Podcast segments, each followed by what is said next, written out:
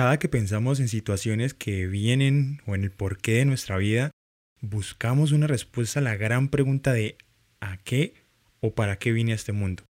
Es algo que por lo menos me pregunto y, he escuchado que personas cercanas también lo hacen, cosa que inmediatamente nos pone a pensar y comienza un conflicto en nosotros. Pero bueno, no nos podemos mentir, no podremos encontrar una respuesta a esto, por lo menos en nosotros.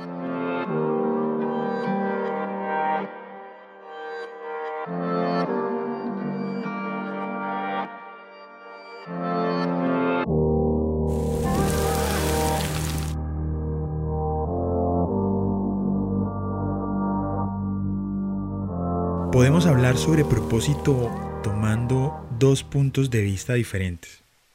Bueno, el primero como un objetivo que anhelamos y queremos. Y el segundo, el cómo se justifica cada paso hacia ese objetivo. Siempre que, puedo trato de pensar en ejemplos prácticos que, me ayuden a comprender un poco más algún tema. Y quiero hacer un ejercicio esta vez.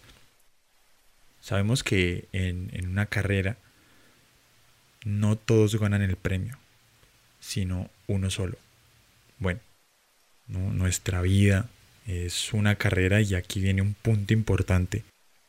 Los que se preparan para competir en un deporte dejan de hacer todo lo que pueda perjudicarlos y que les impida dar el máximo en su disciplina. Viven diariamente sabiendo que el propósito de sus vidas está en lograr salir victoriosos en esa competencia.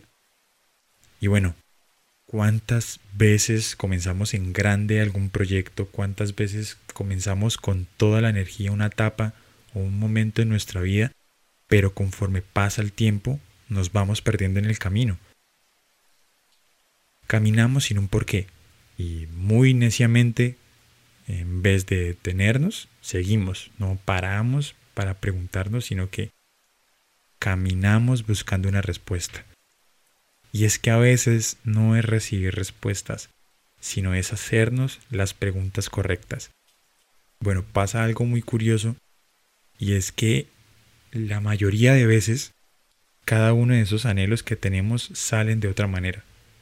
Bueno, es, es decir, falla algo, sucede que nacen problemas que humanamente nos nublan el objetivo y justificamos esa falla culpando a otros o incluso a nosotros mismos. Mm, mm, por aquí no es. Todo y absolutamente todo lo que sucede tiene un propósito. Todo hace parte del camino y todo tiene una razón de ser.